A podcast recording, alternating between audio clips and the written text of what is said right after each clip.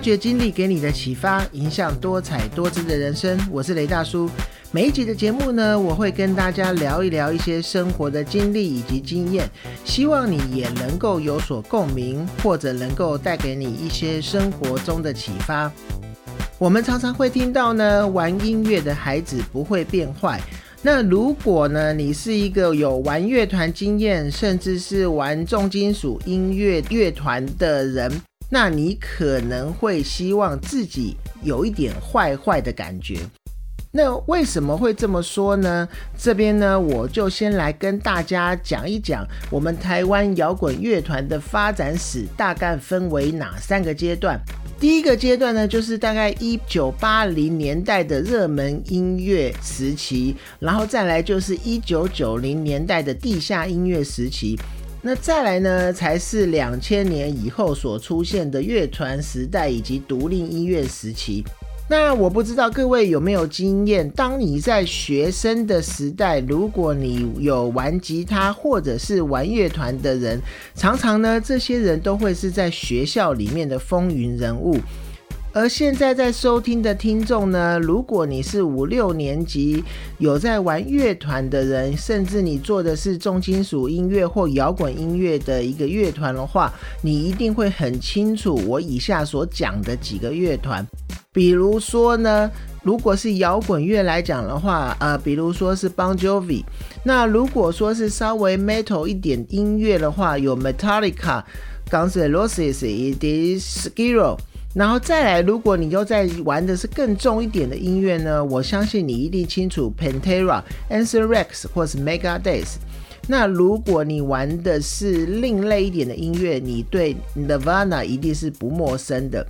那在说到呢，我个人一些玩乐团的经历之前呢，我先来讲一讲我们台湾，尤其是台北在呃乐团。地下音乐这一件事情的一些简单的大事记，以及乐团跟一些乐团 pub 里的一些发展的一些历史，大概在一九九一年到一九九三年这个时间，很多呢唱摇滚乐的这个 pub 呢，就慢慢的都开始流行。当时呢有 Wooden Tub 啊、摇滚阵地啊，以及人狗蚂蚁。那个时候呢，在那边演出的乐团呢，皆以 cover 的一些做法，就是比如说他们这个乐团的曲风，如果是重金属音乐，如果是另类音乐，他们会找他们最喜欢的一个乐团来仿效，甚至几乎是做的跟这个乐团演奏出来的几乎是一模一样。那这个时候的时期的，在 pub 里面演出的这些乐团呢，如果是创作型的，反而是不是很吃香的。再来呢，就是呃，一九九二年左右呢，这个时候一个所谓的摇滚的乐团刺客，他发了一张乐团的专辑。那这张专辑的名称呢，就是《你家是个动物园》。那大概在一九九四年的时候，这个时候骨肉皮的阿峰呢，开设了 Skunk 这个乐团演出的 pub。那这个时候才开始有要求上台表演的这些乐团呢，至少里面要有一首的自创曲。那后来当然还有 B 赛啊、Boogie 这些的 Pub，慢慢的都开始让一些乐团能够去发表他的一些简单的作品。那在台湾呢，有一些大型的活动，但当然现在可能有一些活动，呃，也还在继持续的进行中。比如说野台开唱啊，春天呐喊，都是以前台湾一些比较大型的乐团活动。那我现在呢，就来跟大家聊一聊我自己在玩乐团的一些经历。我自己玩乐团呢，大概时间是在呃专科，因为我念的是五专，大概从专科一年级就开始，也就是说大概是十六岁左右，我就开始跟几个志同道合的人开始玩乐团。那我们那个时候玩的音乐是呃属于比较重金属一点的。那当时呢，我们比较会去仿效模仿的乐团，主要就是 Metallica，也就是呃金属制品乐团。那我们练习的地点呢，呃，因为一个某一个一个巧合的因素下呢，我们找到了一家位在新店的乐器行。那本来这家乐器行它并没有做练习室，也没有做一些比如灯光音响的这一些的服务。那可是呃，因为它刚刚好很凑巧的这一家乐器行的老板呢，就是我们学校的学长开的。那经过一次跟他们聊天的一些过程中，来他们才慢慢的激起了他们以前小时候也玩过乐团的这一些感觉，所以他们也决定也希望能够在他们的乐器行增设所谓的练团室，以及慢慢慢慢的还发展出做 PA 的这一些的一些服务。当然呢，因为这样子的一个元素，所以我们在练团的地点毋庸置疑的就会在这个乐器行去做所有的练习。那当然，我们呃为了要让自己能够去增广见闻，知道每一家其他的乐器行有哪一些练习的服务，或者是他的练团是大概是什么样子的，所以我们也会常常跑到一些比较大家以前可能会比较清楚的地方去练团。比如说海国啊，或者是美声，那美声也就是现在金蚂蚁的呃前身，所以所以这一些呃大家比较熟悉的大型的乐器行，也都有以前我们练团的足迹。那当然，以前玩乐团的人在练习以及对音乐的疯狂，呃，我觉得比现在的年轻人要更疯狂一些。比如说，为什么这么说？当我们以前练习的时间来讲，我们几乎虽然还是个学生，但是我们几乎是花了每一天。当我们一进练团室，就是六七个小时。那当然也就会从下午下课之后，有可能会练到半夜。那甚至回到家，可能没有睡多久，隔天就去上课。这也就是你可以去回想一下，在以前那个时候，你真的会比较容易在路上看到学生背着贝斯或背着吉他、提着效果器在路上走。那比起现在的话，我觉得现在这样这样子的人真的是变少了。然后再来呢，因为呃，这一个乐器行呢。因为有我们的加入，我们的练习的缘故，所以呢，也慢慢的开始去接触一些灯光音响做 PA。当然，让我们也可以有机会在学生的时代就学到了做灯光音响 PA 的一些技巧跟技能。各位如果有玩乐团的经验，就知道，当你对一个乐器行比较熟悉的时候，最好最好的一个好处就是什么？你练团的时候可能可以打折，甚至你练了半天的时间只算两个小时左右。那还有一个更好的好处就是，你买乐器或是乐器相关的东西的时候。也是可以有一些折扣的。那我们那个时候呢，跟乐器行是非常的熟，所以那个时候买琴几乎是用成本价在购买。所以那个时候虽然我们是学生，但是我们用的琴都还算是不错的。然后有的时候呢，因为要去学校演出的时候，我们还会商借在乐器行里面，呃，可能乐器行老板的琴，我们都会带到学校表演的一些场合去使用。那在这一段玩乐团的时间呢，我们也认识了很多的好朋友。那当时呢，我们练团的楼上刚好就是现在四分位的前身的他们的练团室，所以我们也常常去他们的乐练团室里面参观，也导致后来呢，他们去后 pub 表演的时候，也邀请我们做他们的软场团。所以经过了这些的经历，让我们在学生时代玩团的时候，得到了很多的学习机会。那也因为我们在花很多的时间在练习，所以也在这一个乐器行里面得到了一些当老师教学生的机会。那当然不敢说我们呃技术有多么好，但是我们如果要来教一些所初学的吉他或者是初学的爵士鼓部分，都是还可以去教学没有问题的。那我最记得的就是，因为以前我们玩的音乐是重金属音乐，所以在表演的时候，常常这个穿着呢，跟现在大家可能常看到的乐团，甚至我觉得连现在的重金属乐团的一些穿着，可能都跟以前那个年代有很大的不同。我不知道大家有没有印象呢？以前重金属乐团的一个穿着一定是黑色的牛仔裤或者是紧身牛仔裤。当然，很多外国的乐团都是穿紧身的皮衣裤啊，也是黑色的，都是全身黑，然后黑色的鞋子。那那个时候呢，如果不是演出，如果是像我们这一些学生团或者是呃一些业余团在演出的时候，常常会大家会看到，就是衣服呢常常都是黑色的 T 恤，甚至就是一些欧美乐团的，我们以前叫做乐团 T，就是上面会印他们的乐团名称，或者是他在呃各个国家巡回的时候的一些曲目。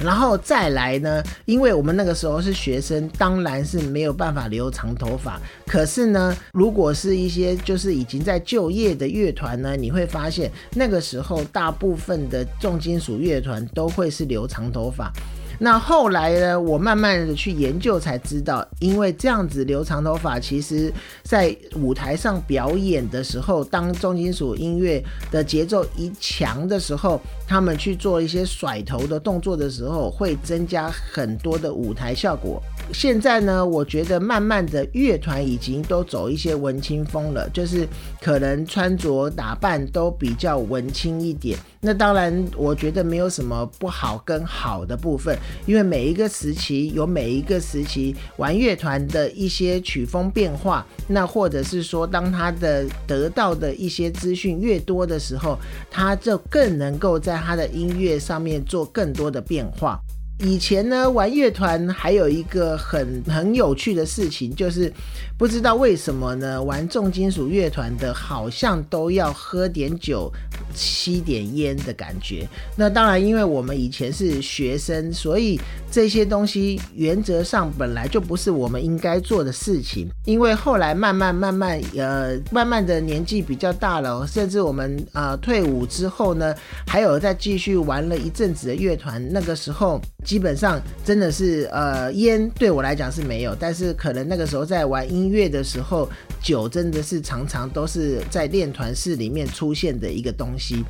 那为什么玩乐团一定要喝酒呢？老实说，我现在也没有办法给你一个正确的答案。那可能是因为说你喝了以后有一点酒精反应、微醺的感觉。那这个时候，当你在演出，比如说比较摇滚、重摇滚的一些音乐的时候，它的一些律动跟一些感觉才可以融入这样子的一个表演方式。那当然，我讲的可能是一种推脱支持，或者是你们会觉得这是一种借口。但是，呃，这样子的一个感觉，事实上是让我们玩出来的音乐感觉起来是更有那个摇滚的风格。那现在呢，我们台湾的乐团的境况呢，我自己这边有做了一些整理。呃，因为现在的网络发达呢，所以让很多学习模仿的一些机会越来越多了。那我记得以前呢，为了要呃抓这一个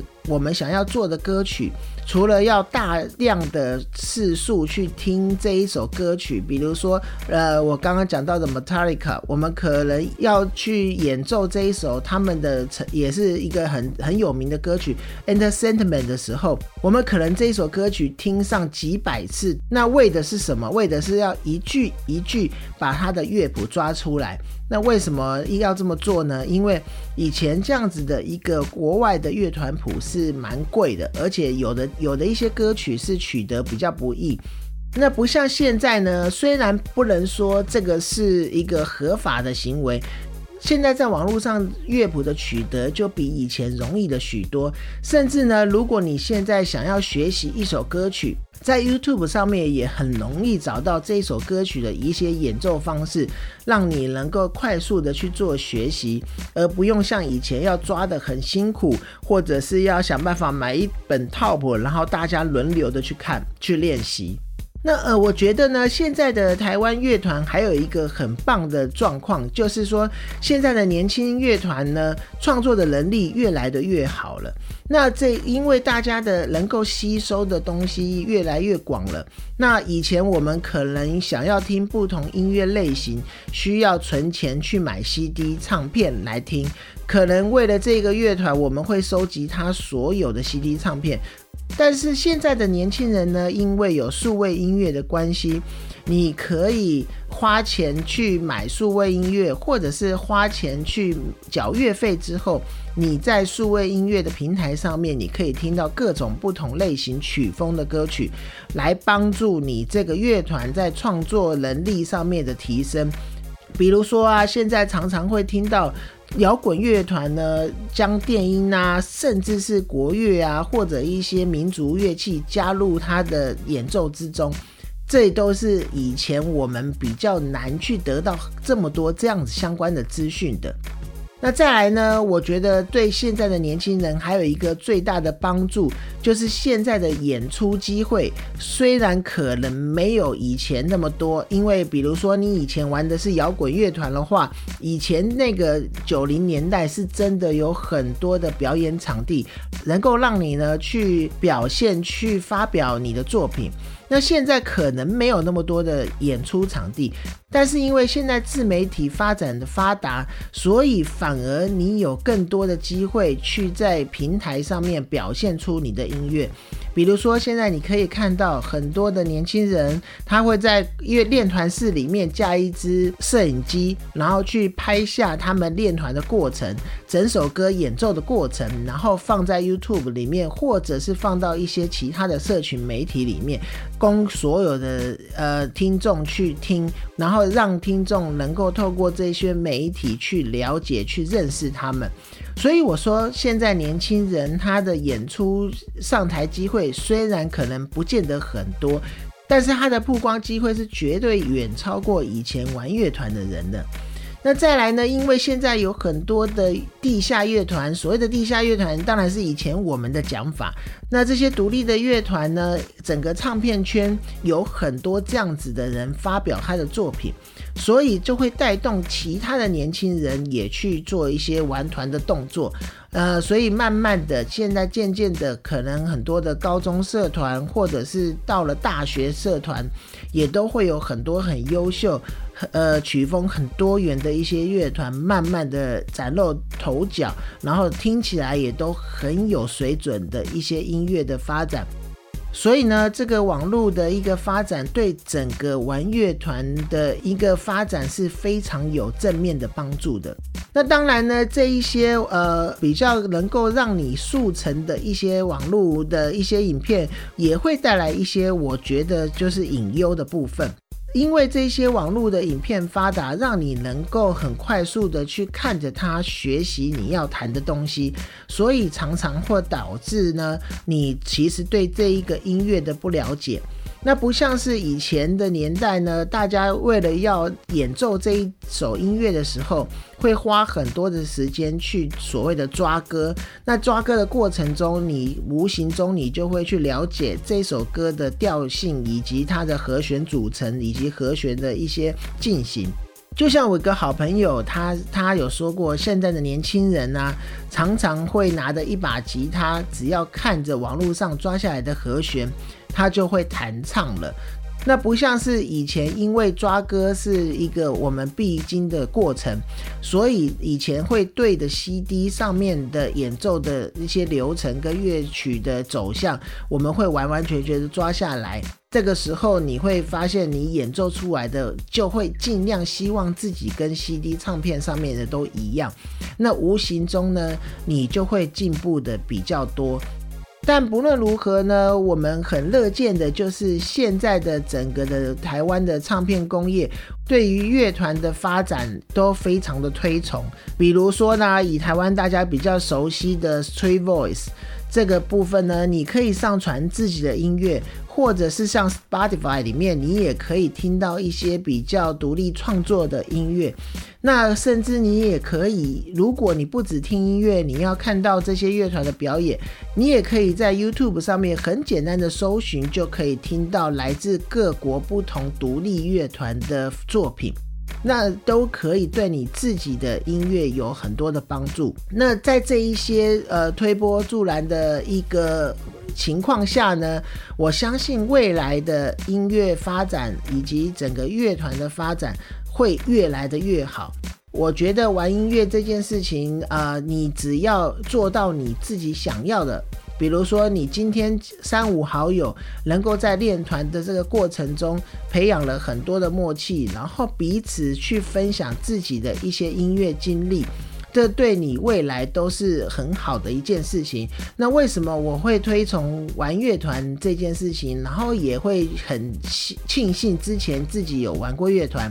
也就是因为你可以在学生时期。就去学习怎么样跟人合作，因为呃，当你有一个合作的过程，你就有可能会有争执，可能就会有一些争吵，会有一些争议，会对自己的呃一些作品，会对自己的一些乐剧呢，你会有一些坚持。那也就是说，我们可以在学生时代就有这样的经历，去学习怎么样跟人沟通，怎么样跟人表达你自己想要的一些东西。那到你。呃，以后出社会工作的时候，这些东西我觉得都是有无形中的帮助。